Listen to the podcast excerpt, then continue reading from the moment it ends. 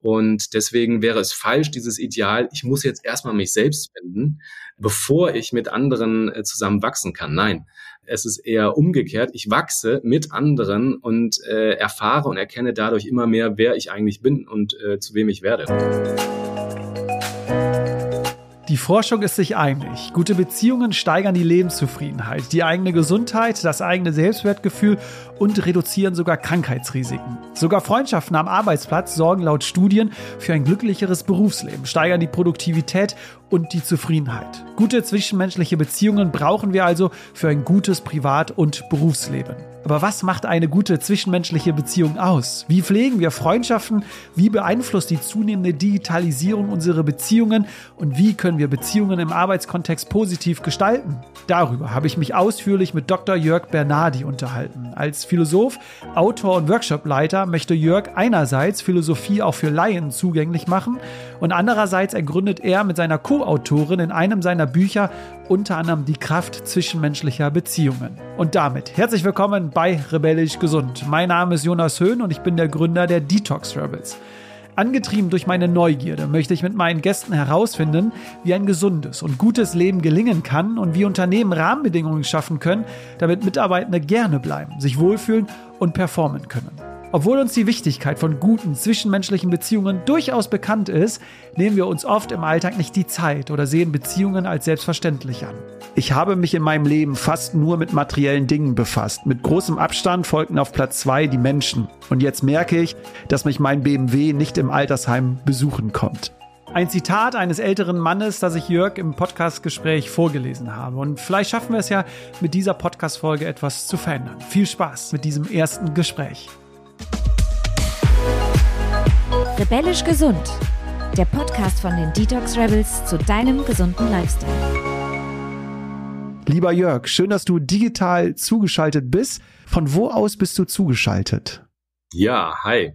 Jonas, vielen Dank äh, für die Einladung. Schön hier zu sein. Und ich bin aus Hamburg zugeschaltet. Insofern hätte ich mich auch mit einem Moin melden können gerade. Sehr schön. Du warst aber letzte Woche noch in äh, Köln, denn wir hatten ein großes Literaturfestival hier, die Lit äh, Cologne. Wie war es für dich? Welchen Eindruck nimmst du von solchen Festivals, von solchen Veranstaltungen mit? Ja, das ist ja sogar ein internationales Literaturfestival. Insofern kann man da auch wirklich ganz spannende Leute sehen, die sonst äh, nicht so hier in Gegenden in Deutschland oder Europa rumlaufen. Und das Tolle an der Lit Cologne ist, ich bin da jetzt schon seit ein paar Jahren immer mal wieder einfach die Vernetzung. Man trifft sich dann immer im Schokoladenmuseum und die Menschen, die man einfach sieht. Und es sind einfach so große Veranstaltungen. Also da war jetzt ein Publikum von über 300 äh, Schülern und Schülerinnen. Und das ist schon enorm. Dafür finde ich, ist die Lit Cologne auch bekannt, dass da einfach die Orga so unglaublich gut ist und dass die Menschen da auch in Massen und mit Begeisterung hinkommen und gleichzeitig die Qualität aber stimmt. Aber heute, Jörg, soll es ja nicht nur um äh, Bücher äh, gehen, sondern wir sprechen über die äh, Kraft von zwischenmenschlichen äh, Beziehungen, sowohl im privaten als auch im beruflichen ähm, Kontext. Und ein antiker Philosoph hat mal gesagt, wer keine Freunde hat, hat auch kein gutes Leben. Würdest du diesem Philosophen zustimmen? Ja, da scheint ja offensichtlich eine tiefe Weisheit drin zu stecken, weil dieser Satz von diesem Philosophen äh, wird ja äh, immer wieder bestätigt, und zwar wissenschaftlich. Also es gibt ja ganz bekannte Studien, eine zum Beispiel auch von der Harvard University, äh, die haben Menschen äh, über mehrere Generationen hinweg, also über viele, viele Jahre, Jahrzehnte. 80 jetzt, äh, Jahre, ähm, genau. Haben sie die äh, begleitet und immer wieder äh, gesprochen, Interviews geführt und eben geschaut, was, was macht sie wirklich glücklich, wie steht es um ihre Gesundheit, was macht sie zufrieden, also alle Dinge abgeklopft. Das ist natürlich immer sehr allgemein. Ne? Man macht da jetzt keine Psychotherapie oder äh, sowas in der Art. Und äh, sie haben eben festgestellt, dass genau das stimmt, dass die Menschen, die insgesamt stabile und qualitativ hochwertig, also gute Beziehungen haben, dass die Menschen insgesamt stabiler sind, gesünder sind und zufriedener in ihrem Leben. Also, wenn du das Wort jetzt schon mal reinbringen willst, glücklicher auch. Also das Lebensglück ist sehr stark abhängig von der Qualität unserer Beziehung. Das ist kein Geheimnis. Damit geht auch Esther Perel, falls sie äh, jemand kennt, hier eine der weltweit bekanntesten Beziehungstherapeutinnen, so ein bisschen die äh, internationale Stefanie Stahl. Sie ist auch damit bekannt geworden, dass sie mal äh, Paargespräche und Paartherapie sozusagen als Podcast-Format gemacht hat. Ich weiß nicht, ob das noch läuft, aber es ist super spannend zu sehen und zu hören, wie äh, sie sozusagen das öffentlich macht und Paare therapiert. Äh, das ist ja sozusagen das Härteste, was man in der Therapie machen kann. Wird leider manchmal auch am schlechtesten bezahlt oder kriegt am wenigsten Anerkennung, weil es ja immer so, oh Gott, Beziehungsarbeit und äh, es muss doch um Erfolg gehen oder um persönliche Entwicklung oder um andere Dinge. Aber eigentlich ist genau das das Entscheidende, dass die äh, Qualität unserer Beziehung eben eigentlich unsere ganze Lebenszufriedenheit enorm beeinflusst. Viel mehr als jetzt die Tatsache, ob wir jetzt äh, uns täglich zum Sport aufraffen oder nicht. Wir werden gleich darauf eingehen, was eine gute Freundschaft äh, vielleicht auch ausmacht. Aber äh, vorher nochmal, es gibt nämlich auch noch eine andere Studie, die auch die Bedeutung einfach für uns Menschen äh, nochmal äh, auch bestätigt. Es gibt eine Studie mit knapp 20.000 äh, Befragten, die jedes Jahr immer wieder durchgeführt wird. Und dort äh, haben die Befragten geantwortet, dass Freundschaften sogar wichtiger sind als die Familie und die Partnerschaft. Und das fand ich dann erstaunlich. Das heißt, du jetzt als Philosoph, der da auch schon drüber geschrieben hat, was ziehen wir denn jetzt aus diesen Freundschaften? Also ja, ne, die Harvard University, die Studie zeigt, es ist wichtig für Glück, Zufriedenheit, sogar für das Lebensalter. Aber auch wir Menschen stufen Freundschaften so wichtig ein. Was, was gibt uns denn so Freundschaften? Was ziehen wir denn daraus? Warum ist das so wichtig für uns? Ja, also erstmal finde ich ja diese Studie oder die Aussagen extrem spannend. Ich kann mir vorstellen, dass das äh, jüngere Menschen waren, die so geantwortet haben. Ich bin mir gerade nicht sicher, weil von den 20.000, weil das merken wir gerade jetzt in der Entwicklung jetzt vom 20. ins 21. Jahrhundert, dass eben ne, unsere Gesellschaft immer diverser wird, dass wir offener äh, darüber reden, offener damit umgehen, das Bild von Familie sich verändert. Das heißt ja jetzt eben nicht, dass, dass man das eine gegen das andere jetzt austauscht oder in irgendeiner Weise das eine das andere ersetzt. Es ergänzt sich ja alles. Liebe, Familie und Freundschaft. Aber man merkt eben, dass gerade ne, die Menschen, die jetzt in der Großstadt leben, weit weg von ihren Ursprungsfamilien, deswegen nicht so viel Kontakt haben können, also physischen, realen Präsenzkontakt, dass für die, gerade für solche Menschen, wird äh, der Freundeskreis zu einem Art, zu einer Art Familienersatz oder eben wichtiger als die Familie, klar. Oder eben für Menschen, die queer sind, ja, in, aus der Szene, die eben in ihrem familiären Umfeld einfach nicht reingepasst haben oder vielleicht sogar gar keinen Kontakt mehr haben. Auch da die, werden die Freundschaften und diese Beziehungen enorm wichtiger. Und genau, da können wir auch noch mal in die Antike zurückgehen. Tatsächlich war bei den alten Griechen, auch bei Epikuren, äh, Platon, Aristoteles, war die Freundschaft äh, ein unglaublich hohes Gut. Ja, es war ja eben schon in deinem Zitat zu hören. Und eigentlich war die Freundschaft eine der höchsten Formen von Liebe das jetzt die Freundschaft äh, zur Weisheit war, also die Weisheitsliebe, das war natürlich nochmal was ganz Besonderes, Philosophisches, aber wir sind ja jetzt bei den Freundschaften erstmal zwischen den Menschen. Und da äh, haben die Griechen, die alten Griechen eben auch gesagt, das ist eine der höchsten Formen von Liebe. Mehr geht eigentlich nicht. Also wichtiger als die partnerschaftliche oder die Liebesbeziehung. ja. Und insofern, ja, was eine wahre Freundschaft ausmacht, hast du ja eben schon gefragt, das können wir uns ja gleich nochmal angucken. Da gibt's auch ein paar spannende Impulse. Genau, zu. weil nämlich, äh, bevor wir auf die wahre Freundschaft äh, gehen, äh, fand ich das so spannend bei dir, weil du unterteilst die Freundschaft und sagst, es gibt unterschiedliche Arten von äh, Freundschaften. Magst du mal das den Zuhörern und Zuhörern erklären, weil ich fand das ganz gut auch mal einzuordnen, ähm, weil man hat ja verschiedene Freundschaften im Leben. Genau, also da äh, können wir auch wieder zurück in die Antike gehen. Aristoteles, äh, vielleicht schon mal gehört, das ist sozusagen der, der Großvater, der Urvater der, des heutigen Wissenschaftsverständnisses, auch noch der heutigen Wissenschaften. Also auf den berufen sich immer noch alle. Der war einer der wichtigsten. Und äh, von ihm gibt's eben eine ganz berühmte Dreiteilung und Einordnung von Freundschaften, nämlich einmal, also wir haben alle sehr viele unterschiedliche Freundschaften, ja. Und dann gibt's eben einmal die Lustfreundschaft. Das ist so ein bisschen, weiß ich nicht, wenn man zurückdenkt, äh, wer hier Raucher war oder Raucherin auf dem Schulhof, wenn man Menschen hatte, mit denen man immer nur eine Zigarette geraucht hat, aber sonst eben nie Kontakt hatte. Ja, man ist mit denen nicht irgendwie zum Sport gegangen oder hat, hat sich sonst mit denen verabredet, immer nur eine Zigarette geraucht oder Leute, mit denen man immer nur mal ein Bier getrunken hat. Das wären so Lustfreundschaften. Ist aber schon sehr eng an, also da geht es nur um, um das reine Vergnügen. Ja? Und das ist schon sehr eng dran an der zweiten Freundschaft, nämlich Zweck oder Nutzfreundschaften. Also das sind Freundschaften, bei denen ein, ein Zweck im Vordergrund steht oder der Nutzen. Und das soll jetzt gar nicht ähm, abwertend klingen, sondern es ist tatsächlich eine ganz, ganz legitime Form von Freundschaft. Wir können ja nicht mit, jedem, mit jeder Person total eng befreundet sein. Und gerade im politischen Kontext war diese Zweckfreundschaft auch im, in der Demokratie ähm, sehr, sehr wichtig. Du sagst nämlich, ohne Zweckfreundschaft gäbe es keine Demokratie. Das hatte ich mal in einem Interview aufgeschnappt. Korrekt, korrekt, genau. Wir brauchen eben diese, dieses Denken in Netzwerken und ein Netzwerk kann ja nicht bestehen, wenn wir alle total emotional und verbindlich und ganz eng miteinander befreundet sind. Äh, so viel Kapazitäten gibt das menschliche Gehirn und unsere Psyche gar nicht her. Das, das würden wir gar nicht verkraften. Wir haben ja äh, ganz früher mal so ungefähr immer mit in einer Gruppe von 150 Menschen gelebt. Und das ist so ein bisschen auch die Kapazität, für, für die unser, unsere Gehirne gemacht sind. 150 Menschen und nicht mehr. Das ändert sich natürlich, das entwickelt sich und zum Glück digitale Vernetzung macht es möglich.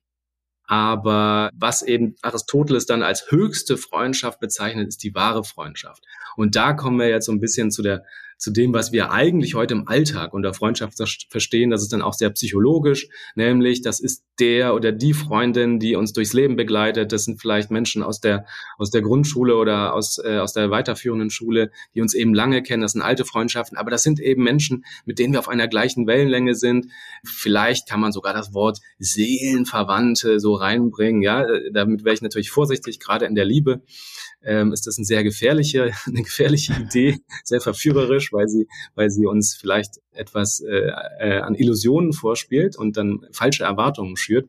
Aber das sind eben Menschen, äh, die eben wirklich Gefährten sind. Das sagt man ja eben auch, Lebensgefährten in dem Sinne. Ne? Und das, glaube ich, macht für Aristoteles die wahre Freundschaft aus und die, die muss beidseitig sein. Sprich, man kann nicht einseitig mit jemandem befreundet sein, sondern das muss ja immer auf Beidseitigkeit beruhen. Insofern geht es da immer auch um Geben und Nehmen. Das heißt nicht, dass das 50-50 in allen Bereichen sein muss, aber es muss von beiden Seiten eben diese, diese sehr, sehr starke verbindliche Zuneigung da sein. Das heißt, das ist vielleicht auch die größte Herausforderung für uns Menschen, weil wir ja doch sehr stark von unserem Ego oft denken und ausgehen. Also die größte Herausforderung besteht eben dann darin, dass wir den anderen und unser Gegenüber bei der wahren Freundschaft um seiner oder ihrer selbst mögen. Also unser Interesse gilt eben nicht nur den eigenen Bedürfnissen und dem, was uns umtreibt, was wir im Leben erreichen wollen, sondern die höchste Form der Freundschaft beinhaltet, dass wir dem anderen etwas Gutes wollen und zwar um seiner selbst willen. Ja, dass wir ihn und sie in ihrer eigenen Entwicklung sehen und eben nicht an unserem Maßstab oder an dem, was wir eigentlich erwarten und was wir wünschen und wollen, messen. Und das ist natürlich sowohl in Freundschaftsbeziehungen als auch in Liebesbeziehungen eine sehr, sehr große Herausforderung, auch eine Haltung, die man äh, einüben muss. Und wäre das dann quasi deine Antwort auf die Frage, was jetzt eine gute zwischenmenschliche Beziehung, also eine Freundschaft ausmacht? Weil ne, die Studie der Harvard University sagt ja gute äh, Beziehungen. Ähm, wäre das deine Antwort oder würdest du noch anders eine gute Freundschaft beschreiben? Also genau, das ist jetzt die Definition von Aristoteles, die ist schon sehr anspruchsvoll, finde ich. Hat schon sehr hohe Erwartungen an unser jetzt postmodernes, vernetztes äh, Leben, in, in, dem wir ja auch irgendwie sagen, es gibt nicht nur eine Version von uns selbst, sondern mehrere. Wir spielen äh, sehr viele verschiedene Rollen und da so auf diese absolut hohe Verbindlichkeit zu setzen, ist schon sehr hoch. Aber ich glaube, dass tatsächlich äh, die meisten Menschen so eine Freundin oder so einen Freund haben oder vielleicht auch zwei. Das ergeben ja auch Studien. Insofern würde ich schon sagen, gehe jetzt auf deine Frage ein, ja, das gehört zu einer Freundschaft dazu. Und ich würde sogar sagen, so könnte eine richtig gute Freundschaft auch anfangen, dass man merkt, man interessiert sich für diese Person als solche. Das ist nicht nur, man will etwas von der oder äh, die könnte da und dafür gut sein, sondern man fängt an, und das kann sich manchmal auch erst im Laufe einer Beziehung entwickeln, man fängt an, plötzlich diese Person zu schätzen für bestimmte Charaktereigenschaften für bestimmte Dinge, die sie tut oder wie sie etwas tut. Und äh, dass man allein das als Wert anerkennt und schätzt und wertschätzt. Das, glaube ich, das meint Aristoteles und das ist, glaube ich, auch enorm wichtig, dass man nicht alles direkt verwertet, wie könnte das für mich äh, nützlich sein, sondern wirklich sich darauf einlässt, ja, das finde ich an sich total wertvoll, wie diese Person ist. Und darauf eine, eine, eine gute Freundschaft aufzubauen, ist, glaube ich, ja, ein Sechser im Lotto. Das ist Glück, das ist toll und das ist schön. Was sagen denn deine Teilnehmer und Teilnehmerinnen in deinen Workshops? Denn ich weiß, äh, du stellst äh, oft äh, die Frage, ne, was macht eine gute Freundin oder einen Freund aus? Was fallen denn da für Begriffe, was du jetzt hier wiedergeben kannst für die Zuhörer und Zuhörerinnen? Ja, also da wird natürlich an erster Stelle ganz oft genannt Vertrauen. Also man muss sich vertrauen können. Ehrlichkeit hängt eng damit zusammen.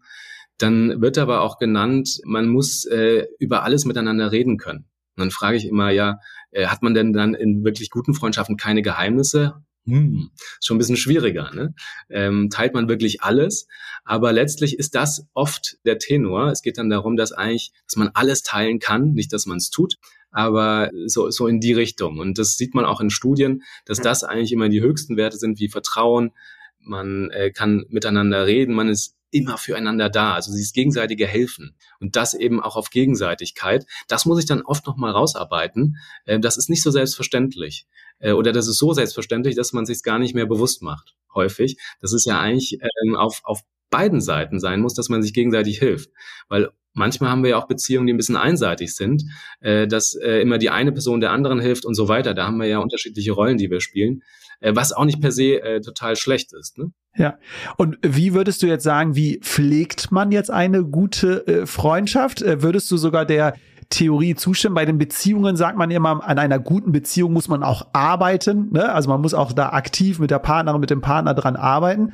Würdest du das auch auf eine Freundschaft äh, beziehen? Und wie könnte man auch eine Freundschaft gut pflegen, dass sie nicht nach 10, 15 Jahren irgendwie zerbricht aus irgendwelchen Gründen? Ja, also ganz wichtig ist, glaube ich, schon mal als erstes das, was du sagst, die Haltung, wie gehe ich daran und mir bewusst zu machen, dass keine Beziehung ein Selbstläufer ist. Ja, wir haben mal so etwas in der Art, zumindest die meisten von uns, erlebt, diese Beziehung zu den Eltern. Die war mal gefühlt, oder so haben wir es zumindest abgespeichert, die war mal ein Selbstläufer, die war selbstverständlich. Wir waren natürlich abhängig alle von unseren Eltern, das ist auch eine, eine Ebene, ne? Äh, also die brauchen wir zum Überleben. Aber die waren gewisserweise ein Selbstläufer. Das ist aber bei keiner anderen Beziehung der Fall. Und sobald wir erwachsen werden und wenn wir älter werden, merken wir ja auch, oh Gott, selbst mit Elternbeziehungen oder gerade mit Elternbeziehungen, daran müssen wir auch arbeiten. Ja, das ist eben dann kein Selbstläufer mehr. Und ich glaube, mit dieser Haltung schon mal ranzugehen, da, da fängt's an. Und dann sagt man ja klar, Beziehung ist Arbeit, Liebe ist Arbeit und so weiter und so fort es ist vor allen Dingen Arbeit an sich selbst. Also da wäre ich jetzt ganz philosophisch, würde ich erstmal sagen, jede Beziehung fängt eigentlich mit der Arbeit an sich selbst an. Und dann kann man hier mit Wittgenstein und Michel Foucault, zwei Philosophen aus dem 20. Jahrhundert, sagen, dass eigentlich äh, das, das ganze Leben auch eine Form ist, an sich selbst zu arbeiten, also eine Lebensform und die beinhaltet immer Arbeit an sich selbst und da gehören Beziehungen dazu. Es ist ganz spannend, weil ähm, die Frage hatte ich eigentlich für später aufgehoben, aber manchmal sagt man ja, du musst erst mit dir im Reinen sein, bevor du eine Beziehung, eine Freundschaft mit anderen Menschen eingehen kannst. Jetzt hast du ja so ein bisschen in die Richtung tendiert, aber glaubst du nicht, dass man auch Freundschaften und auch Beziehungen eingehen kann und die Menschen können dabei einem helfen, zu sich selbst zu finden. Also glaubst du nicht, dass man auch in einem Prozess dann schon Freundschaften, Beziehungen eingehen kann und nicht erst, wenn man sich selbst gefunden hat und sich selbst liebt? Also wie ist da deine Einschätzung? Ja, unbedingt. Also fangen wir vielleicht mal beim, bei Maslow an. Die Maslow'sche Pyramide, die ist ja falsch. Im Sinne von, bei ihm sind ja die physischen Bedürfnisse ganz unten. Und wenn wir uns jetzt äh, unsere Genese anschauen, unsere Entwicklung, wir Menschen, wie werden wir zu dem, was wir sind? Wir brauchen ja von Anfang an, also bevor wir sogar aus dem Mutterleib raus sind, brauchen wir ja schon andere Menschen, um überhaupt uns zu entwickeln und um zu leben. Das, was unsere Eltern erwarten, äh, das sind ja nicht nur jetzt physische Dinge, sondern das sind ja gerade auch geistige Dinge, die Erwartungen, Emotionen, wie sie miteinander reden, wie sie miteinander umgehen, wie sie sich berühren während der Schwangerschaft. Äh, da fängt es überall schon an, was sie denken, was sie essen. Da spielt so viel eine Rolle. Und die sozialen Bedürfnisse stehen eigentlich ganz unten. Und da Ne? Ansonsten kann man sagen, Selbstverwirklichung ist klar nach oben. Ansonsten stimmt die Maslow'sche Pyramide, aber ganz unten an der Basis hat er eigentlich was Falsches eingetragen.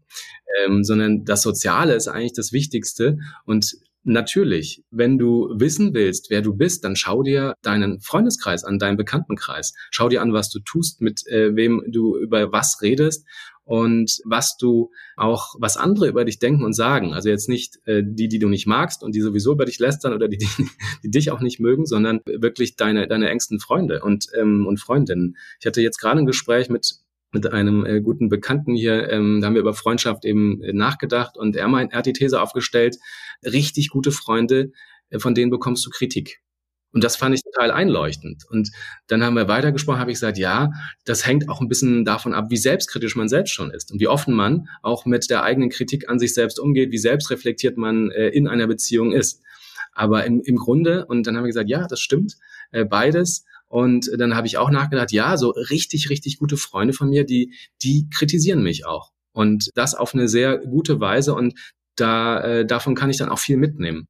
Insofern ja, äh, in, in Beziehungen äh, beziehungsweise unsere eigene Identität wird natürlich durch andere Beziehungen bestimmt beeinflusst und deswegen wäre es falsch, dieses Ideal, ich muss jetzt erstmal mich selbst finden, bevor ich mit anderen äh, zusammen wachsen kann. Nein, es ist eher umgekehrt. Ich wachse mit anderen und äh, erfahre und erkenne dadurch immer mehr, wer ich eigentlich bin und äh, zu wem ich werde äh, Lunia Harra hat in unserer Podcast-Folge über Empathie auch äh, das so ähnlich aufgegriffen wie du mit dem Feedback und gesagt, wenn ich ein ehrliches Interesse an einem anderen Menschen habe, dann bin ich verpflichtet dazu, auch äh, konstruktives Feedback oder auch äh, Kritik zu äußern und nicht einfach nur zu sagen, das hast du gut gemacht oder so, sondern wenn ich ein ehrliches Interesse am anderen Menschen habe, dann will ich ja auch dem Feedback geben, damit er sich weiterentwickeln kann. Ne? Deswegen, das unterstützt das, was du, glaube ich, da ganz gut sagst und Du hast ja jetzt gesagt, die sozialen Bedürfnisse müssten eigentlich unten stehen. Es gibt die Studie der Harvard University und ich glaube, wir alle wissen, wie wichtig Beziehungen zu uns sind. Ähm, was auch unterstreicht, sind ja immer ganz viele Gespräche von älteren Menschen kurz vor dem Tod, die ja das auch nochmal äh, betonen. Da möchte ich nur ein kurzes Zitat vorlesen aus dem Buch, was ich wirklich empfehlen kann von John Itzo. Ich hoffe, ich habe ihn richtig ausgesprochen. Fünf Geheimnisse, die sie entdecken sollten, bevor sie sterben. Und dort äh, schreibt er oder hat er einen älteren Mann zitiert, der äh, kurz vorm Sterben Folgendes gesagt hat. Ich habe mich in meinem Leben fast nur mit materiellen Dingen befasst. Mit großem Abstand folgten auf Platz zwei die Menschen. Und jetzt merke ich, dass mich mein BMW nicht im Altersheim besuchen kommt.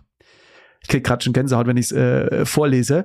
Und ich glaube, du würdest mir ja recht geben, dass alte Menschen oft, bevor sie sterben, sich jetzt nicht bereuen, dass sie nicht zu viel gearbeitet haben, dass sie nicht genug Zeit mit materiellen Dingen be beschäftigt haben, sondern meistens ist es ja die Zeit mit der Familie und mit den Freunden. Frage an dich.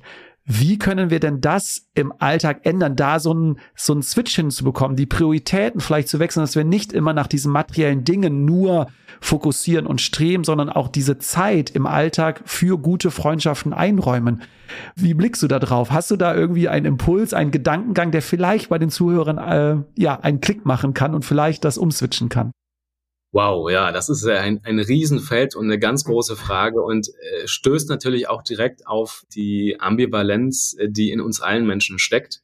Ja, also letztlich treffen wir hier auf eine kognitive Dissonanz, weil wir wissen alle, wie wichtig Beziehungen sind. Das merken wir spätestens dann, wenn wir richtig starke Konflikte haben mit Menschen, die uns äh, wichtig sind oder Freundschaften oder Beziehungen gehen auseinander. Das sind ja auch manchmal oder häufig dann Konflikte, innere Konflikte. Das merken wir daran, wie sehr uns das wehtut. Und das weiß man auch aus Studien, dass Zurückweisung und Ablehnung tatsächlich enorm wehtut und das kann man äh, im Gehirn messen. Das ist wie körperlicher Schmerz, das ist wie geschlagen werden.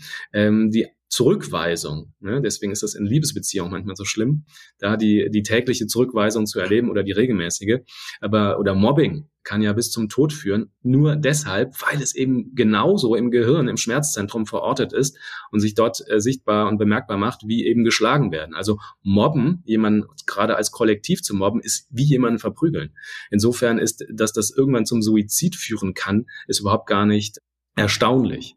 Und das ist natürlich, das betrifft unser ganzes Leben. Ne? Wie, wie sind denn unsere Ideale und wie sieht unser wahres Leben aus oder unser Alltag eben? Also auf der einen Seite hängen wir äh, Werte ja ganz nach oben, wie äh, wir haben eben schon einige genannt, Vertrauen, Ehrlichkeit und so weiter. Aber wir wissen ja alle, natürlich sind wir manchmal unehrlich. Manchmal ist es ja auch so, sogar gut, eine Notlüge einzubauen oder vielleicht kritisieren wir manchmal auch andere, weil wir selbst ein Interesse verfolgen und so weiter und so fort. Und das betrifft eigentlich unsere ganze Lebensform als Gesellschaft. Hast es ja jetzt so groß angesprochen, da springe ich gern drauf mit ein, als, als aus der philosophischen Perspektive jetzt. Weil es ist tatsächlich so, wir haben uns ja in den, gerade nochmal jetzt seit dem 18. Jahrhundert aufsteigen bis heute eine absolut kapitalistische, materialistische und hoch, hoch spezialisierte, industrialisierte Gesellschaft aufgebaut. Und es geht ja noch weiter. Wir sind gerade bei KI und äh, das hat alles erst begonnen und es, es wird noch weitergehen, was jetzt gerade die virtuelle Welten äh, betrifft und äh, TikTok und was wir gerade alles merken, was man alles noch vernetzen kann. Also und da streben wir ja enorm nach materiellen Werten. Ne? Vielleicht kann man sagen, vielleicht gibt es schon hier und da jetzt in Social Media und anderen virtuellen Welten schon Gegentendenzen, aber die sind eigentlich so schwach. Letztlich sind Statusdenken so stark in uns verankert. Das haben ja auch schon die Philosophen vor 2500 Jahren kritisiert, dass wir eben viel zu häufig und viel zu sehr äh, Ruhm Macht und Status einen Raum geben, dass wir das verfolgen und dass es uns letztlich gar nicht glücklich macht. Trotzdem äh, darf man das natürlich nicht total verurteilen. Ich denke, man muss den Menschen einfach in allen seinen Bestandteilen sehen. Das eine ist, wie leistungsmotiviert bin ich? Ja, dann ist natürlich Leistung für mich wichtig, wenn ich leistungsmotiviert bin. Aber auch wie machtmotiviert bin ich? Ist das für mich ein, etwas, das mich, äh, das mich anzieht? Und ich glaube, das Entscheidende ist einfach, dass, äh, sich das bewusst zu machen äh, wie sind eigentlich die einzelnen Motivationen bei mir ausgeprägt, ja? Und was wir alle haben, ist das Streben oder den, das Bedürfnis nach Zugehörigkeit. Das ist bei uns allen Menschen enorm stark ausgeprägt. Äh, es sei denn, wir sind in der Gruppe der Psychopathen, ja, dann ist das äh, natürlich ein bisschen, bisschen anders. Wobei ja selbst die eine Form von Empathie haben, also die können sich ja auch in andere hineinversetzen, ja, nur eben ohne diese emotionale Bindung oder äh, das, das, die emotionale Ebene dabei. Und ähm, das wäre dann Anschlussmotivation, ja, also man kann gleich, das sind so die drei wichtigsten, Machtmotivation, Anschlussmotivation und Leistungsmotivation, also gerade auch bei einem Vorstellungsgespräch würde ich das immer als erstes abklopfen, warum bewirbt sich da gerade jemand? Ist das ne, tendenziell eher, weil er oder sie zu dieser Gruppe dazugehören möchte oder ist der allererste Fokus Leistung oder geht es hier auch um äh, Einfluss und Macht? Also wie sind diese drei Motivationen verteilt oder Motive verteilt? Insofern, wir leben eigentlich alle ähm, äh, oder wir jagen Idealen hinterher oder tragen sie vor uns hinterher wie Glück, Liebe, Vertrauen, Zuneigung und eben auch, eigentlich machen uns nur die Beziehungen glücklich in unserem Leben, aber genau das vernachlässigen wir eigentlich alle viel zu häufig, weil wir dann materialistische Ziele an erste Stelle setzen und äh, dann doch das, was Maslow eigentlich ja an unterste Stelle gestellt hat. Also wir leben alle eigentlich wie nach der Maslow'schen Pyramide, nämlich die materiellen und physischen Bedürfnisse stehen an erster Stelle, wie Sicherheit, äh, Reichtum, Luxus, noch ein Auto und äh, vielleicht noch ein größeres Haus oder eine, eine, eine größere Wohnung ähm, oder vielleicht noch, noch ein Urlaub mehr im Jahr äh, und so weiter und so fort. Und gleichzeitig äh, wissen wir alle insgeheim, dass uns das letztendlich nicht erfüllt und dass die, die, die schönsten, erfülltesten Momente sind, wenn wir dann in unserer Urlaubsfinke auf Mallorca eben Menschen dabei haben, bei denen wir nach drei Tagen so inspiriert sind und uns so wohlfühlen, wie wir es sechs Wochen auf einer Yacht alleine nicht schaffen würden.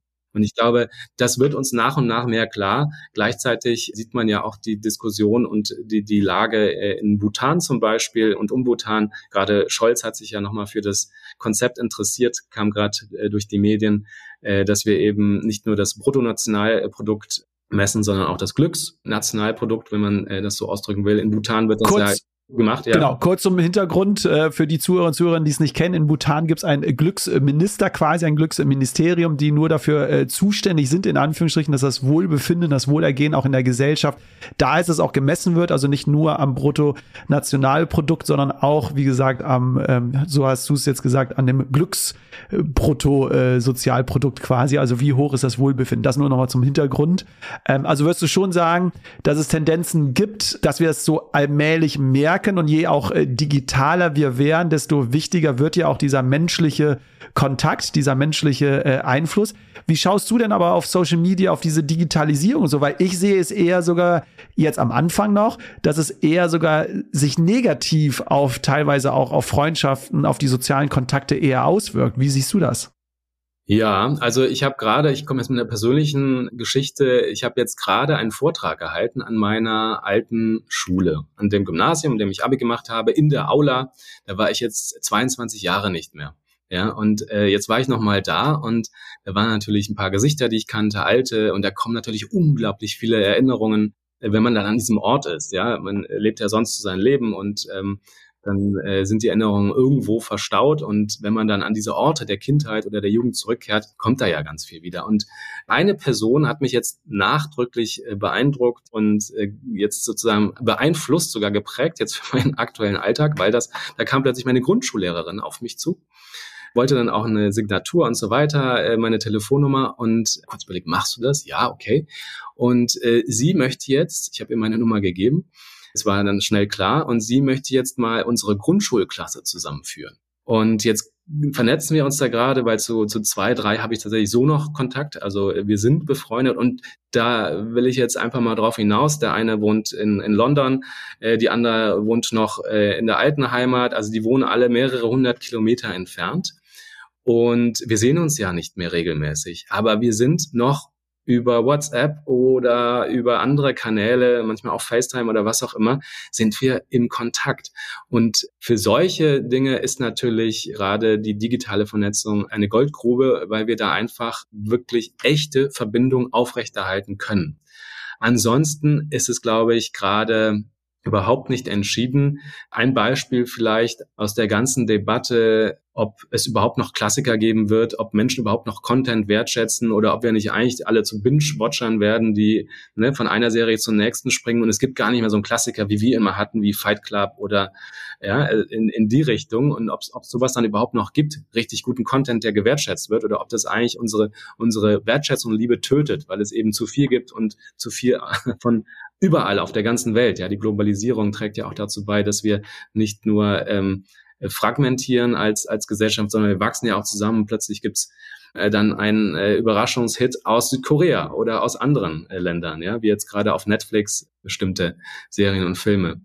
Und ich glaube, wir sehen aber auf der anderen Seite, dass die Communities zusammenwachsen. Ja, ein Beispiel wäre hier die, die School of Life auch, was, was die in den letzten Jahren, letzten zwei Jahrzehnten äh, an, äh, aufgebaut hat an einer internationalen Community. Und die vernetzen sich, die treffen sich regelmäßig oder auch wenn sich Fan-Communities um bestimmte Stars herum äh, versammeln und vernetzen oder um, um, um Serien jetzt, ja, ähm, wie zum Beispiel Dark, hat eine riesen Fan-Community äh, weltweit erhalten. Also, und ich glaube, da tut sich einfach in alle Richtungen was. Also ich würde das nicht alles verdammen. Ich glaube, dass das Thema Zugehörigkeit durch die sozialen und digitalen Medien enorm gewonnen hat. Hier und da auch verloren, klar. Also ähm, wenn, wenn ich mich vor TikTok setze und nur noch äh, diese ein bis drei Minuten Dinger konsumiere und das äh, mehrere Stunden am Tag, dann fällt das ja schon unter Sucht. Und äh, dann verliere ich natürlich ein bisschen den, den Bezug zur Realität. Und das wissen wir ja auch, dass, dass Depression zugenommen hat. Und ich glaube, man muss beides sehen. Äh, die Einsamkeit, die zugenommen hat oder die zunehmen kann, die, dass sich abgetrennt fühlen, dass sich nicht verbunden fühlen. Aber auf der anderen Seite hat eben das, das äh, Potenzial für mehr Zugehörigkeit und vor allen Dingen auch für diversere Zugehörigkeit so viel zugenommen und so gewonnen, dass ich sagen würde, entscheidend ist jetzt, dass wir uns noch mehr und intensiver um das Thema kümmern. Äh, was ist eigentlich Verbindung? Was ist Verbundenheit? Wie können wir eigentlich aktiv und auch passiv, ja, direkt, indirekt und äh, welche Arten und Formen gibt es, um Verbindungen herzustellen? Und ich glaube, das ist das Entscheidende in unserer aktuellen Situation, die ja so unglaublich an sehr vielen Stellen im Umbruch ist. Ich blick da gar nicht nur negativ äh, drauf, wollte natürlich auch ein bisschen was rauskitzeln äh, aus dir, deswegen habe ich erstmal eine provokante äh, These in den Raum gestellt, sondern ich sehe ja auch sehr viele positive Erlebnisse und nichtsdestotrotz, du hast ja am Anfang ja angesprochen, die, die Lustfreundschaft, die Zweckfreundschaft und die wahre Freundschaft, äh, auch Charakter ja Freundschaft äh, hier und da äh, genannt. Und ich merke das ja nur so in dieser digitalen Welt, und das wäre ja die Frage auch in den Communities, ne? Ist das dann eher nur eine Lustfreundschaft oder eine Zweckfreundschaft? Und geht eher diese wahre Freundschaft, dieses, was du sagst, dieses Interesse an dem anderen Menschen, für den auch sich aufzuopfern und zu sagen, ich stelle jetzt meine Bedürfnisse hinten an, weil ich bin jetzt für meinen Freund, für meine Freundin da die braucht mich. Und da habe ich so ein bisschen das Gefühl, ne, geht vielleicht diese wahre Freundschaft, ne, verliert die so ein bisschen an, an Bedeutung einfach, weil man zu sehr in diesen anderen Communities, in diesen anderen Zweckfreundschaften vielleicht oder Lustfreundschaften unterwegs ist und dann auch gar nicht mehr die Zeit hat und auch gar nicht mehr die Energie hat, abends sich noch den Liebeskummer von der Freundin, von dem Freund überhaupt anzuhören, weil man ja schon über den ganzen Tag mit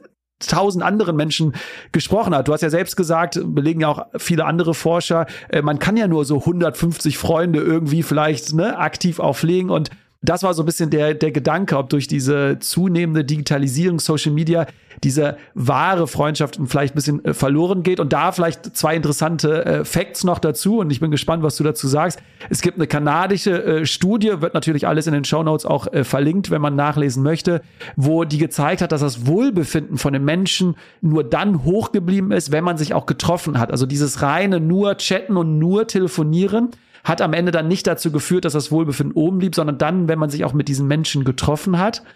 Und eine andere Studie, die fand ich total interessant aus einem Studentenwohnheim, die hat gezeigt, dass die Wahrscheinlichkeit, mit wem man befreundet ist, sogar am höchsten ist, je näher man aneinander wohnt quasi. Das heißt, ähm, die Entfernung der Zimmer in diesem Studentenwohnheim haben darüber am Ende, ja, haben den Aufschluss gegeben, wer war eigentlich mit wem befreundet, beziehungsweise wenn die Zimmer sehr nah waren, war die Wahrscheinlichkeit, dass die befreundet waren, höher als jetzt nur gemeinsame Interessen oder Gleichgesinnte. Und das war so ein Aspekt, den ich einfach mit aufgreifen wollte, dass wir halt nicht uns in dieser Digitalisierung irgendwo verlieren, sondern sich treffen und auch diese wahre Freundschaft noch irgendwie priorisieren im Leben. Das war so ein bisschen meine Gedanken, als ich das so alles vorbereitet habe.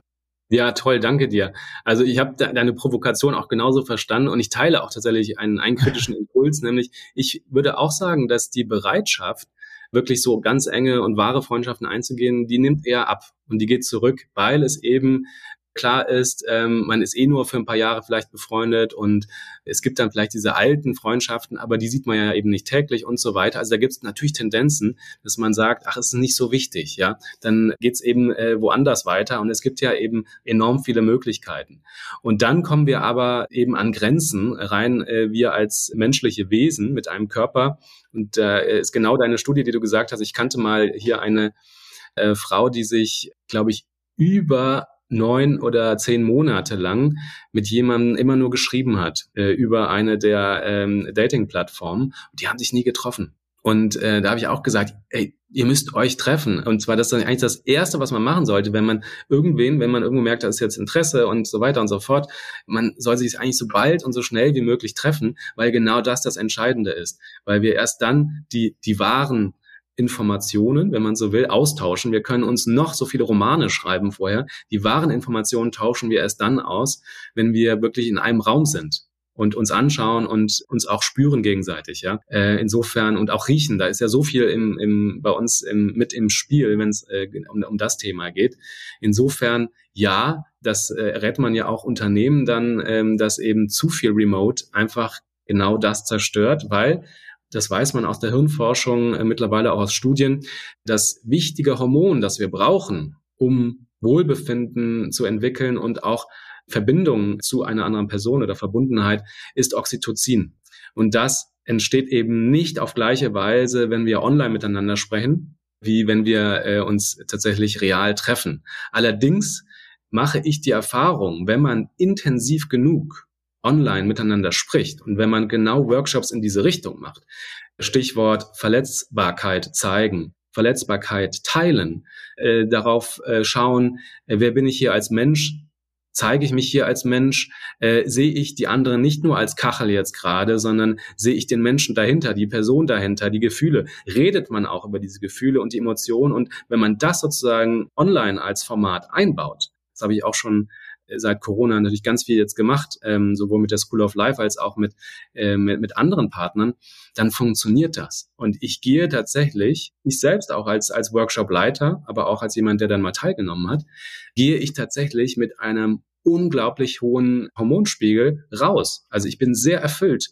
nach äh, zwei Stunden äh, Workshop, wenn es aber dann genau um diese Themen geht und wenn es auch darum ging, Verbindung herzustellen. Insofern, das kann schon online funktionieren, nur so wie wir im Alltag natürlich soziale Medien nutzen, entsteht da wenig Oxytocin äh, und im Gegenteil, dann geht es ja eher darum, dass da eine totale Dynamik entsteht. Also es geht dann eher um diese Dopaminkicks dass äh, irgendwie was total witzig ist oder dass man was hatet oder äh, dass man was gut oder schlecht findet eben.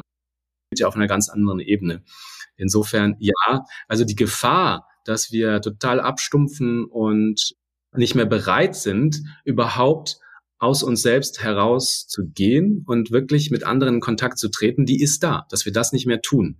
Weil natürlich auch gerade jetzt äh, der, der Druck wächst, sich selbst zu vermarkten, das merke ich jetzt gerade beim Thema Freundschaft, habe ich ein bisschen recherchiert, auch dass immer mehr, gerade auch bei jungen Generationen, aber das sieht man mittlerweile auch auf LinkedIn und auf verschiedenen Plattformen, dass es so wichtig ist, Fotos zu posten und zu zeigen, mit wem man auf welcher Veranstaltung war oder auch die Freundeskreise mit zu posten, ja, so auf Insta und LinkedIn und so weiter, merkt man, dass das schon sehr stark ist. Und auf der einen Seite klar, das ist das Thema Zugehörigkeit wichtig, aber auf der anderen Seite, wenn man das alles zur Selbstvermarktung nutzt, sind wir natürlich rein bei der Lust- und Zweckfreundschaft und das macht einfach nicht glücklich. Du hast jetzt schon die Selbstvermarktung angesprochen, auch die Unternehmen, weil wir könnten, glaube ich, stundenlang, äh, Jörg, jetzt über Freundschaften im privaten Kontext weiter sprechen. Äh, wie findet man auch Freunde? Äh, ist es gut, nur Gleichgesinnte oder auch mal mit äh, Menschen zusammenzukommen, wo man vielleicht unterschiedlicher Meinung ist, um einfach seinen Horizont auch äh, zu erweitern? Aber wir wollten unbedingt ja auch über den beruflichen Kontext äh, sprechen, weil aber das ist bei meiner Recherche nämlich aufgefallen, funktionieren auch Freundschaften im Arbeitskontext. Und ich möchte einfach erstmal nur das Thema erstmal einleiten für die Zuhörer und Zuhörerinnen, denn zahlreiche Studien zeigen es, eine gute Beziehung zu Kollegen und zu Kolleginnen fördert äh, sozusagen, dass ähm, man hat weniger Stress, man hat ein glücklicheres Berufsleben, man ist zufriedener und man hat auch eine höhere Verbindung zum Unternehmen.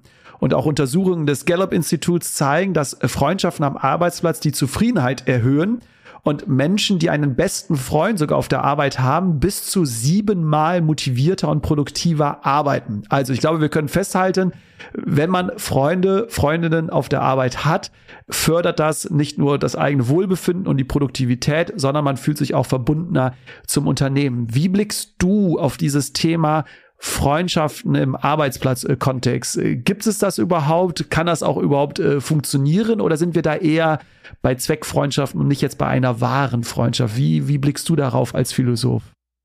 Da muss ich natürlich als allererstes die Psychologie ins Boot holen, ähm, weil rein aus der Philosophie kann ich da nichts direkt rausholen, ähm, außer vielleicht politisch. Aber es ist natürlich total persönlichkeitsabhängig, ja. Und es hängt so stark davon ab, was wir früher erfahren haben. Ähm, ich habe jetzt gerade eine Psychologin auf LinkedIn auch gesehen, die versucht, das Thema Trauma und Traumabindung und Traumatisierung mit in die Unternehmenswelt zu bringen. Das finde ich wahnsinnig mutig und auch klasse und auch richtig, weil genau damit steht und fällt es ja in einem Unternehmen, welche Prägung habe ich überhaupt? Wie gut kann ich mich binden? Äh, wie schnell fühle ich äh, etwas als übergriffig oder eben nicht? Wie gut kann ich Grenzen setzen? Das ist nämlich mit das Entscheidende, äh, gerade dann, wenn es um Unternehmen geht und um Teams, ähm, weil unsere Fähigkeiten, Grenzen zu setzen, Dinge zu benennen, uns selbst auszudrücken, wirklich das zu sagen, was wir wollen, unsere Bedürfnisse klar zu machen, aber auch äh, Wertschätzung zu geben und anzunehmen. Das ist so unterschiedlich ähm, ausgeprägt, dass man wirklich schauen muss, erstmal, äh, wie ist eigentlich das Team aufgestellt? Und da muss man anfangen, diese Vertrauenskultur aufzubauen. Und ich würde wahrscheinlich eher über die Schiene gehen, dass ich sage, ähm, ja, Freundschaft ist auf jeden Fall ein wichtiges Thema, aber eher so als als Verbundenheit, als als die Fähigkeit, Verbindungen herzustellen und dass wir uns eben äh, gegenseitig noch mehr als Menschen sehen, nicht nur als Rollen und Funktionen und eben ähm, aus jetzt aus der Unternehmensperspektive heraus versuchen, eine Vertrauenskultur aufzubauen, weil das ist genau das, was du eben gesagt hast. Das weiß man eben, dass äh, Unternehmen, die so, so eine Vertrauenskultur äh, haben, in vielerlei Hinsicht erfolgreicher sind. Nur, also im Gegensatz eben zu einer vertrauens vertrauensschwachen Unternehmenskultur. Hier aus einer Studie 74 Prozent weniger Stress wird erlebt. Die Menschen haben 106 Prozent mehr Energie bei der Arbeit, 50 Prozent höhere Produktivität, 13 äh, Prozent weniger Krankheitstage, 76 äh, Prozent höhere Leistungsbereitschaft und 40 Prozent weniger Burnout. Ja, weil wir wissen natürlich, dass Konflikte und natürlich, wenn man sich zu sehr unter ähm, Druck setzt, also auch Perfektionismus, dass das mit die Hauptgründe sind, äh, warum wir einen Burnout erleiden. Ja, also nichts ist anstrengender für uns als Menschen als dieses diese Angst, ausgeschlossen zu werden oder ähm, Verlust zu erleben oder eben abgelehnt zu werden. Haben wir eben schon gesagt, das ist dann wie, wie, wie körperlicher Schmerz. Insofern da zu gucken, wie vertrauensstark oder schwach ist eigentlich unsere Unternehmenskultur. Das ist, das wäre, glaube ich, der Anfang. Ähm, ansonsten ist es eben wirklich sehr subjektiv, um das nochmal kurz dahin zu drehen. Das ist ja auch, was verstehe ich unter Freundschaft und wie definiere ich meinen Freundeskreis? Ja, da hatte ich eine Jugendliche in meinem Workshop, die äh, irgendwie meinte, oh, wie kann man überhaupt zwischen Bekannten und Freunden unterscheiden? Das sind doch alles Freunde. Ja, ihre Mutter würde immer zwischen Bekannten und Freunden unterscheiden. Und ich glaube, da ticken wir einfach sehr, sehr anders. Ist auch die Frage, wie konservativ denken wir? Wollen wir eben privates, berufliches trennen oder nicht? Und ähm, ja, also ein wundervolles äh, Thema, mit dem man experimentieren kann und muss. Und dass sich Menschen befreunden auf der Arbeit, ist ja auch total klar. Das passiert ja automatisch. Und vielleicht ist es da ein bisschen auch ähnlich wie äh, im realen Leben, während die einen eben äh, sehr viel Zeit mit ihren Partnern, ne, mit ihren Partnern fürs Leben verbringen und dann ist der Freundeskreis tatsächlich da, aber ähm, er ist nicht ganz immer an erster Stelle, weil es eben diese, diese eine Partnerschaft äh, noch gibt. Und dann gibt's eben eher die Single-Welt äh, und da ist eben der Freundeskreis umso wichtiger. Ja. Und ich glaube, so ist es auch bei Unternehmen. Da muss man immer schauen, wer ist da gerade in welcher Situation und was kann man da aufbauen. Aber wenn ich jetzt so raushöre, sagst du, es geht jetzt nicht im ersten Schritt immer um diese wahre Freundschaft, über die wir ja jetzt äh, im ersten Teil die ganze Zeit gesprochen haben, sondern in erster Linie geht es darum, äh, Vertrauen, Zugehörigkeit und Verbundenheit. Und das kann man auch schaffen, wenn man jetzt nicht in erster Linie äh, befreundet ist, sondern, wie du es ja sagst, sich dann erstmal als Menschen zu begegnen, dass das schon mal ganz viel helfen würde. Man jetzt nicht immer unbedingt den besten Freund haben muss, aber zumindest eine Zugehörigkeit, eine Verbundenheit. Habe ich das richtig verstanden? Ja, unbedingt. Und vor allen Dingen vielleicht auch darüber aufklären, was das eigentlich bedeutet in einer Unternehmenskultur, wenn man zusammenarbeitet, wenn zum Beispiel Informationen vorenthalten werden. Ja, oder wenn man bei einer Kommunikation ausgeschlossen wird oder die Art und Weise, wie wir kommunizieren, dass das wirklich so war oder so ankommt wie körperlicher Schmerz. Über solche Mechanismen wie unser Gehirn ja, an der Arbeit, auf dem Arbeitsplatz funktioniert und darüber aufzuklären, dass das das und das erzeugt und dass das wiederum Misstrauen erzeugt und dass das wiederum Unlust erzeugt und die Motivation schlechter macht und so weiter und so fort. Also was äh, das alles erstmal zu verstehen, das gehört, glaube ich, genauso dazu, wie dann zu verstehen, wie können wir mehr Verbundenheit aufbauen. Können wir denn befreundet sein in einem Art Abhängigkeitsverhältnis? Also jetzt mit der Chefin oder mit dem Chef? Ne? Manche sagen ja auch, ich bin der beste Chef, der best, die beste Chefin, weil ich befreundet bin mit meinen Teammitgliedern und so. Würdest du, ähm, also kann man quasi miteinander befreundet sein, wenn man unterschiedliche Machtgefüge da und Hierarchiegefälle hat? Äh, wie, wie siehst du das? Ja, vielleicht geht es eher, also klar, kann man befreundet sein, das ist dann eher ein Zufall, glaube ich. Es geht schon. Äh, Gerade wenn man sich privat nochmal aus bestimmten Kreisen kennt, ist es, da muss aber das Private dazukommen, glaube ich.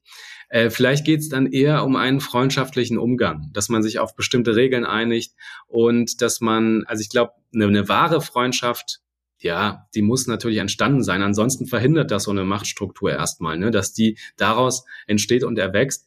Kommt natürlich auf die Offenheit auch an, aber ich denke, es ist viel, viel wichtiger, ähm, darauf zu gucken, haben wir einen freundschaftlichen Umgang und den auch als Zweck definieren. Also das darf dann ruhig die Zweckfreundschaft sein. Also jetzt die wahre Freundschaft einzuführen, wäre, glaube ich, eine totale Überforderung.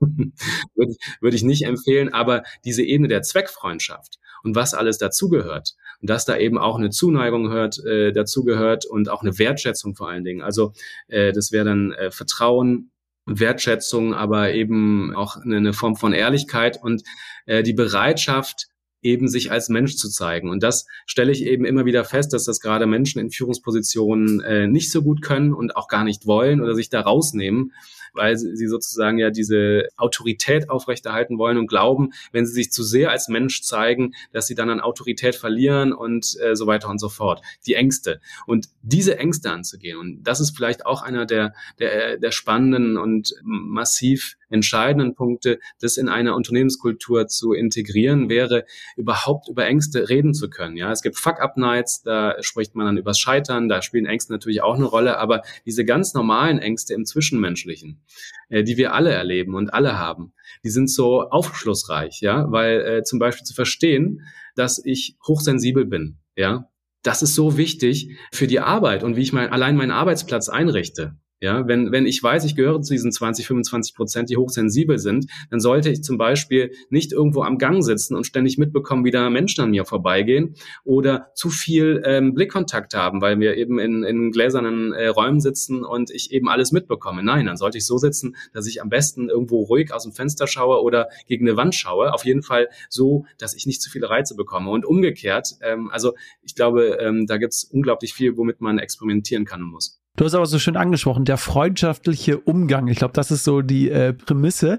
Und jetzt würde man ja rein objektiv sagen, wenn wir alle freundschaftlicher miteinander umgehen würden, dann würden wir wahrscheinlich mehr Demokratie haben, mehr, äh, mehr Frieden haben, alles würde ein bisschen menschlicher sein.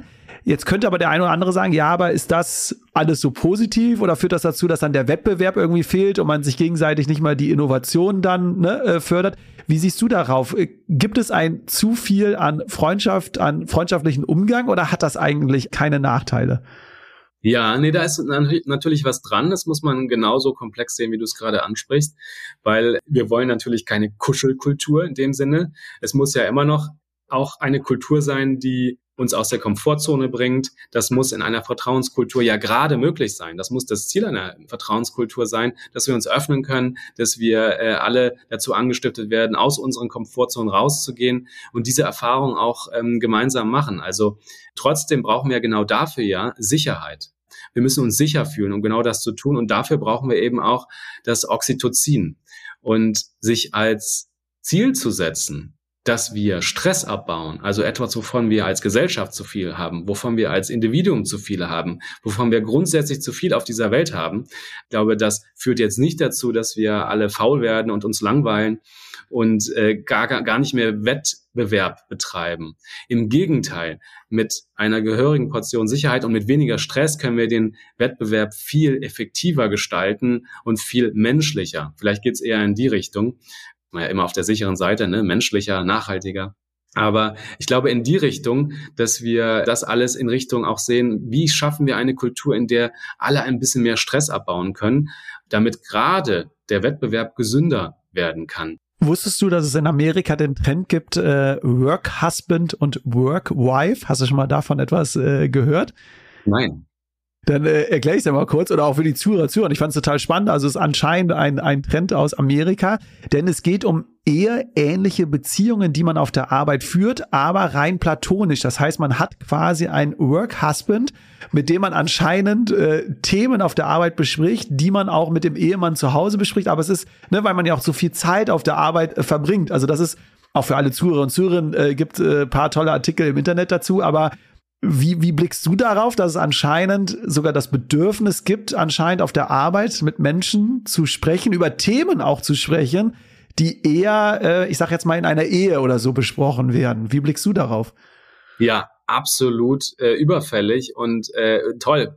Und schön, dass ich das jetzt erfahre, weil das finde ich großartig, weil du gleichzeitig diese Ebene der wahren Freundschaft reinbringst, aber eben als Funktion und als Rollenspiel zuteilst. Also, oder kann man sich wahrscheinlich selber aussuchen dann, aber ich finde es enorm wichtig, weil wir alle unsere Probleme, und das sind ja oft auch Kommunikationsprobleme, von zu Hause, aus unseren Ehen, aus unseren ähm, Beziehungen mit auf die Arbeit nehmen. Das ist ja nicht, dass wir das irgendwo an der Tür abgeben und äh, komplett unabhängig von arbeiten und agieren. Umgekehrt nehmen wir ja auch die Arbeitsprobleme nach Hause. Insofern, ja, macht das in meinen Augen total Sinn, äh, das sogar so zu institutionalisieren. Und das ist eben auch ein, ein, eine Art, wie wir äh, Wertschätzung aufbauen und eine ähm, Unternehmenskultur so vertrauensstark machen, dass wir eben Rituale dafür finden. Und das finde ich zum Beispiel gerade ein äh, geniales Ritual, um etwas aufzufangen, was ohnehin da ist und das ja auch gleichzeitig dann den, den Menschen ermöglicht, sich weiterzuentwickeln. Ähm, und das ersetzt ja auch keinen Psychologen oder keine Psychologin am Arbeitsplatz, sondern es, es ergänzt das und verstärkt das und äh, führt ja auch zu mehr Selbstbestimmung. Insofern hervorragende Idee. Toll. Ich dachte mir auch, so eine tolle Bezugsperson auf der Arbeit, mit der man über private Probleme sprechen kann, ist doch äh, wunderbar. Ja. Wie siehst du denn das Thema? Weil wir hatten das, ähm, glaube ich, alle haben es auch schon im Internet äh, verfolgt, dass natürlich eine Gefahr da ist, dass wir, wenn wir uns nur mit Gleichgesinnten zusammentun, ob es jetzt im Beruf ist oder auch im äh, Privaten, dass wir dann zu sehr in dieser eigenen Bubble irgendwie sind und immer die gleichen Ansichten haben, sondern es auch mal wichtig ist, sich mit Menschen auszutauschen, die jetzt vielleicht auf den ersten Blick, ne, wo man jetzt nicht sofort Gemeinsamkeit vielleicht hat, sondern Unterschiede hat. Und da wollte ich mal mit dir drüber sprechen, aber wie öffnet man sich diesen Menschen? Weil natürlich geht man ja mit Menschen Beziehungen und Freundschaften ein, wo man das Gefühl hat, gleiche Werte, vielleicht gleiche Interessen, gleiche Gemeinsamkeit, weil man da ja auch andocken kann. Aber wie funktioniert das jetzt mit Menschen, wo man jetzt auf den ersten Blick sagt, da findet man nicht sofort die Gemeinsamkeit, aber man möchte sich ja mal mit Menschen ähm, ja unterhalten, die jetzt nicht immer sofort die gleiche Meinung haben. Wie, wie, wie blickst du darauf? Ja, da sind wir natürlich irgendwo Tiere, ja, und zwar Gewohnheitstiere. Äh, wir haben alle in uns irgendwo ganz stark verankert ein Streben nach Ähnlichkeit. Also nennt man auch an manchen Stellen Homogamie, ja, also nicht Monogamie, sondern Homogamie, dass wir eben nach ähnlichem streben, nach äh, Menschen, die, denen wir ganz viel teilen. Und das merkt man natürlich auch in der Gesellschaft, ja, dass sich ähm, Menschen äh, innerhalb einer Schicht gerne aufhalten, äh, Gleichgesinnte sozusagen. Und das gibt's eben in in alle Richtungen ähm, Gleichgesinnte, ja. Und ich glaube, das ist enorm wichtig. So kann, kann sich zum Beispiel jetzt aus, aus einem Beispiel aus einem Buch von mir ein Transgender-Kind aus Hamburg mit einem Transgender-Kind aus dem Allgäu zusammentun. Ja, die können sich vernetzen. Und so ist es ja, glaube ich, auch für den Beruf enorm wichtig, dass wir uns nach Themen zusammentun, die uns interessieren, Gleichgesinnte finden und so weiter und so fort. Und das ist auch insofern wichtig, dass wir diese Bestätigung brauchen kommen wir wieder zum Oxytocinspiegel. Wir brauchen diese Bestätigung, dass andere sind wie ihr, so, so sind wie wir, dass sie so denken wie wir, dass wir ähnliche Interessen haben, dass wir nicht allein sind, so wie wir sind. Und wir brauchen vor allen Dingen positive Erfahrungen.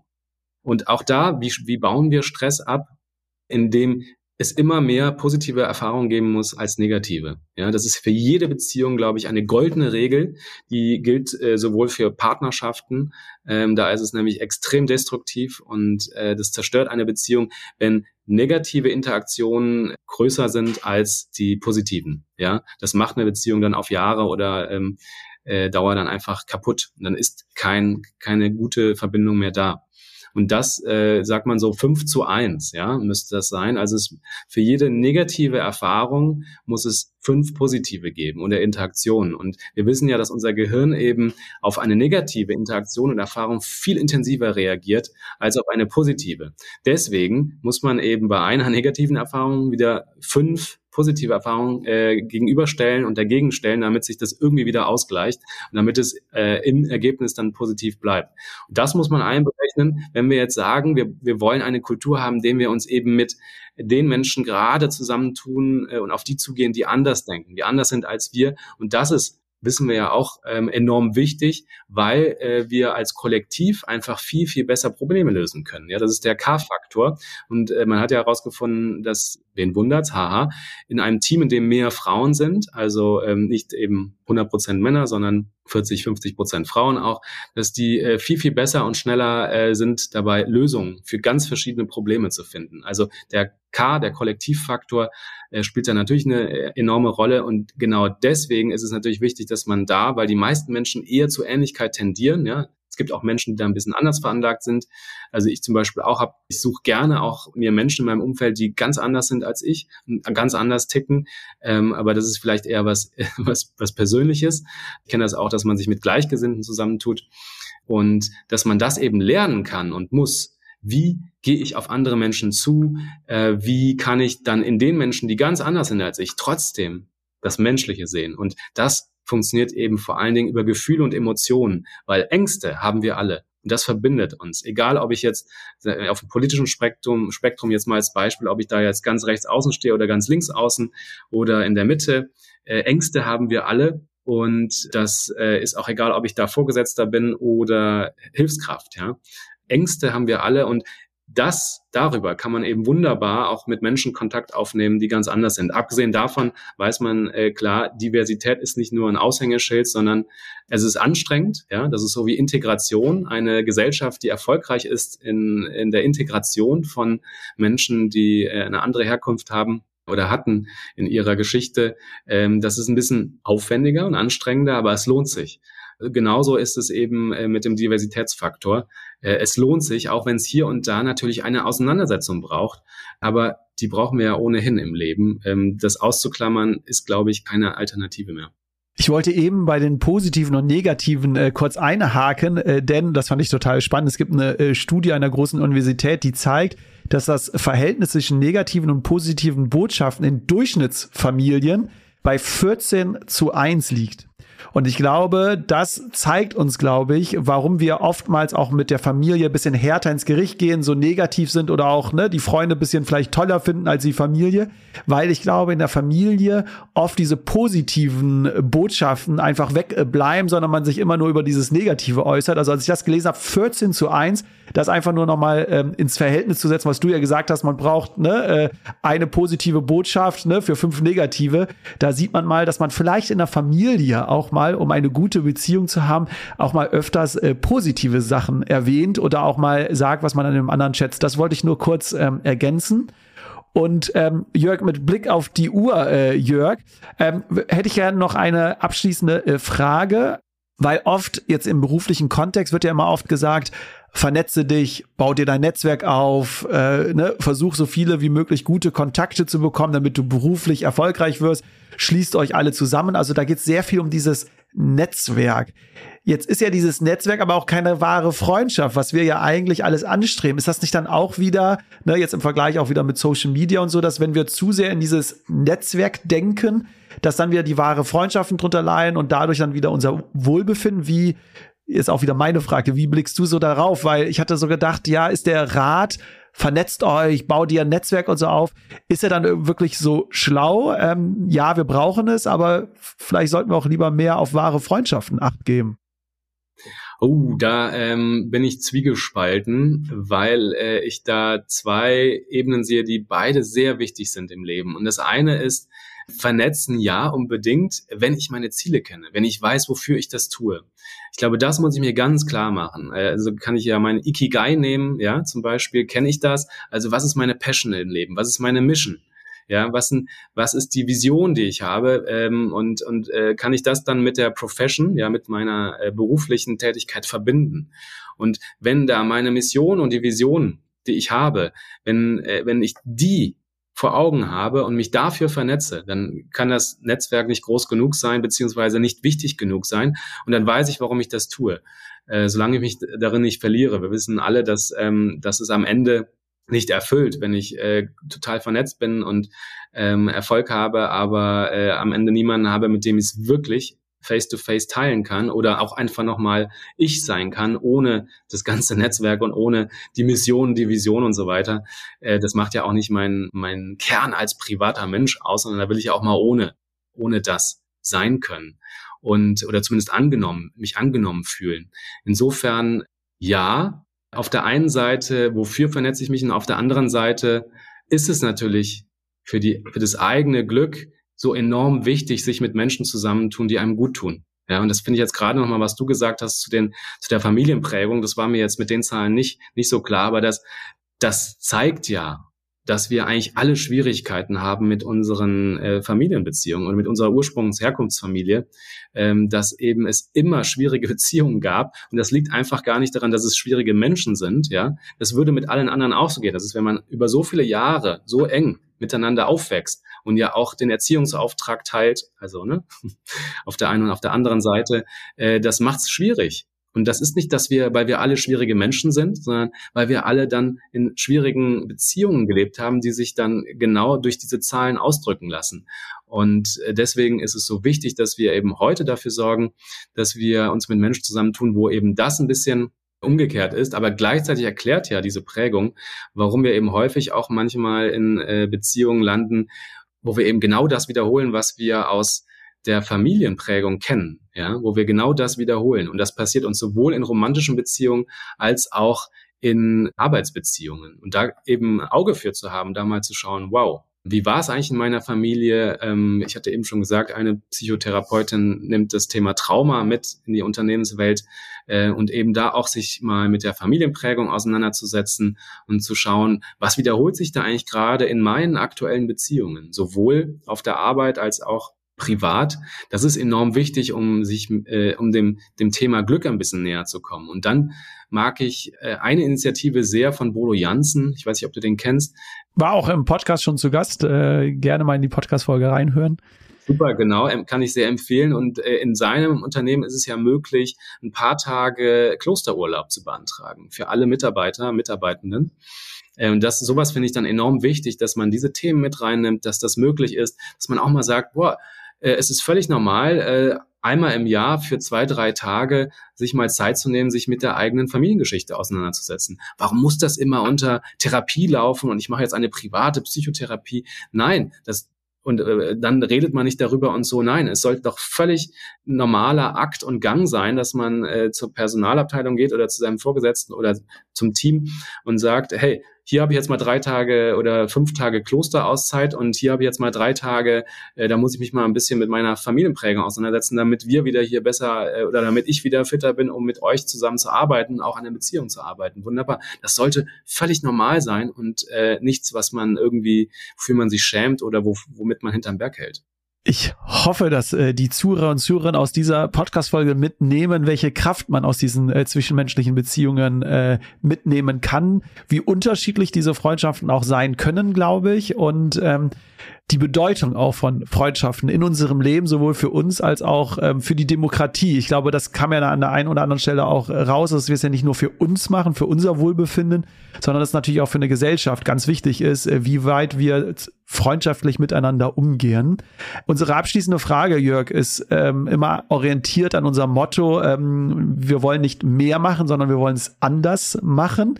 Was wäre so dein dein Rat oder deine Antwort, wenn ich dich jetzt fragen würde, was sollten wir zukünftig anders machen? Was wäre dein Wunsch, deine Hoffnung, dein Rat?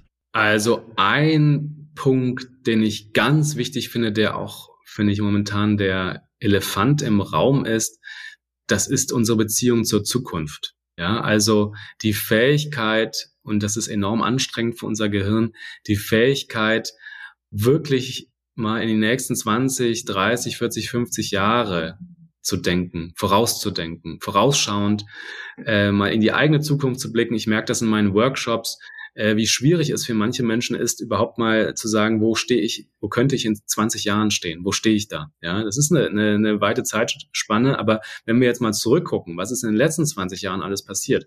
Wohin habe ich mich entwickelt? Was hätte ich mir vielleicht vor 20 Jahren überhaupt noch nicht vorstellen können? Wo stehe ich heute? Das wird ja in den nächsten 20 Jahren genauso sein. Das können wir uns aber nicht vorstellen, weil es eben so weit weg ist und weil unser Gehirn da auch ein bisschen Schwierigkeiten hat. Da müssen wir nämlich in das langsame Denken gehen äh, nach Daniel äh, Kahnemann.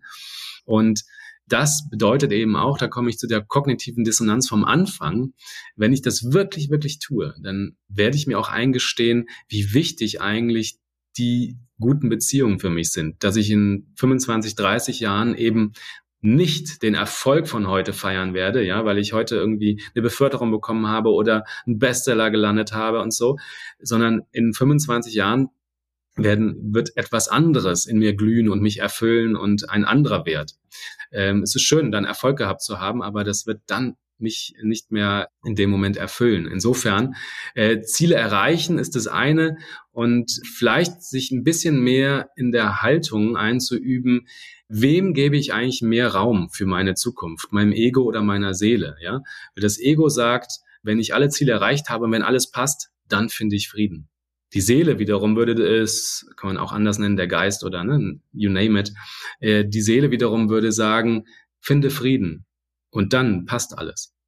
Also erst nochmal bei sich zu schauen, Frieden zu finden und das betrifft ja eben auch unsere Beziehung zur Natur, zu den politischen Problemen, unsere ähm, Demokratie, um die steht's nicht so gut. Äh, mittlerweile hat ja sogar das Komitee der NobelpreisträgerInnen äh, mit der Weltuntergangsuhr Doomsday Clock, ja, äh, haben, haben mittlerweile als ein Faktor, warum die Menschheit untergehen könnte, die Demokratie aufgenommen, nämlich die Aushöhlung der Demokratie. Da ist an erster Stelle natürlich ein möglicher Atomschlag oder Atomkrieg. Die Uhr gibt's seit 47, insofern verständlich, warum da Atom eine große Rolle spielt. Aber eben dann kam 2015 noch der Klimawandel hinzu und eben jetzt die Demokratie. Und ich glaube, dafür brauchen wir viel mehr vorausschauendes Denken. Wir merken das gerade beim Klimagipfel, dass sich da enorm was tut. Wir brauchen mehr Partizipation und Partizipation braucht eben ein neues, ein besseres Verständnis von Freundschaft. Sowohl von Zweckfreundschaft als auch von wahrer Freundschaft. Und äh, da brauchen wir eben ein stärkeres Zusammendenken von Vernetzung und Freundschaft, aber eben auch freundschaftlichem Umgang. Und ich glaube, äh, wenn wir das alle uns vorstellen, ja, ich habe gerade noch mal bei Vera Birkenbier gehört, und das zeigt ja auch die Psychologie, dass nicht Willenskraft entscheidend ist in unserem Leben, sondern die Fähigkeit, uns wirklich etwas vorstellen zu können. Ja, also die Vorstellungskraft siegt immer über unsere Willenskraft. Ähm, das zeigt auch äh, unsere, die, die, die Forschung über unsere Gewohnheiten. Am Ende es ist immer die Gewohnheit, die, die siegt oder meistens und nicht, dass wir uns jetzt etwas vornehmen mit, dem, mit reiner Willenskraft. Und ich glaube, so wird es auch mit unseren zukünftigen Problemen sein, äh, wenn wir uns alle ein bisschen mehr Zeit nehmen, uns unsere Zukunft wirklich mal vorzustellen. Und zwar zehn Minuten am Stück, ohne abgelenkt zu sein. Mit wem wir befreundet sein werden, wie wir uns erleben werden, äh, was uns wirklich wichtig sein wird. Sowohl was die Natur angeht, als auch die Demokratie, als auch unser ganz privates Glück. Ich glaube, dann kommen wir ein bisschen weiter und dann können wir immer wieder neu entscheiden, gebe ich jetzt meinem Ego oder meiner Seele mehr Raum. Jetzt hast du ja die Antwort auch gegeben auf meine ganz am Anfang die Frage, wie können wir die Prioritäten im Alltag vielleicht auch äh, ändern und äh, das nehme ich jetzt äh, mit, ne? vielleicht äh, nicht immer an der Willenskraft äh, zu trainieren und äh, die zu optimieren, sondern vielleicht mehr über die Vorstellungskraft, ne? wie möchte ich in 20 Jahren mit wem und wie möchte ich befreundet sein und vielleicht führt das dann dazu, dass ich dann im Alltag abends nicht eine Stunde auf Social Media bin, sondern vielleicht dann den Freund anrufe und mal frage, wie es dir geht und wie kann ich dir helfen oder andere Themen besprechen. Jörg, äh, vielen Dank äh, für deine ähm, Zeit. Wer mehr über dich erfahren möchte, man äh, findet dich im Internet unter Dr. Jörg äh, Bernardi. Du hast mehrere Bücher geschrieben, unter anderem, ähm, wie gesagt, das Buch, was zu der heutigen Folge auf jeden Fall passen würde. Ohne euch wäre es echt scheiße die Kraft zwischenmenschlicher äh, Beziehungen. Also das ist zumindest ein äh, Buch von dir. Es gibt noch weitere äh, Bücher, ähm, auch über das Thema Gelassenheit und so. Also da können sich die Zuhörer und Zuhörer gern sich mal im Internet anschauen. Äh, du bist natürlich auf LinkedIn aktiv, aber hier und da auch ähm, liest man noch paar Artikel und Podcast-Folgen von dir. Von daher, ich glaube, das, oder? Gibt's, habe ich irgendwas vergessen, Jörg? Nein, das, das klang jetzt alles sehr rund. Der kleine Alltagsstoiker ist ein Buch, was, wofür ich immer noch äh, sehr stark angefragt werde. Äh, da geht es eben um Gelassenheit, aber eben auch ein Kapitel über Freundschaft. Also Beziehung kommt immer vor. Sehr schön. Jörg, vielen Dank für deine Zeit. Danke dir, lieber Jonas. Ja, das war der Rebellisch Gesund Podcast. Und wenn dir die Folge gefallen hat, teil doch gern die Folge mit jemand, der oder die auch von ihr profitieren kann. Und da ich es persönlich total spannend fände, deine Gedanken und deine Learnings zu dieser Folge zu hören, teile doch gerne diese in Form einer Rezension auf den Podcast-Plattformen oder lasse sie uns zukommen auf Instagram oder auf LinkedIn. Auf LinkedIn teilen wir immer mal wieder auch Einblicke in unsere Arbeit mit unseren Kunden. Deswegen, du findest uns dort unter Detox Rebels oder mich persönlich unter Jonas Höhn. Ich freue mich jetzt, wenn du wieder in die nächste Folge einschaltest, egal wo du noch bist. Einen schönen Tag und bis bald. Macht's gut. Tschüss.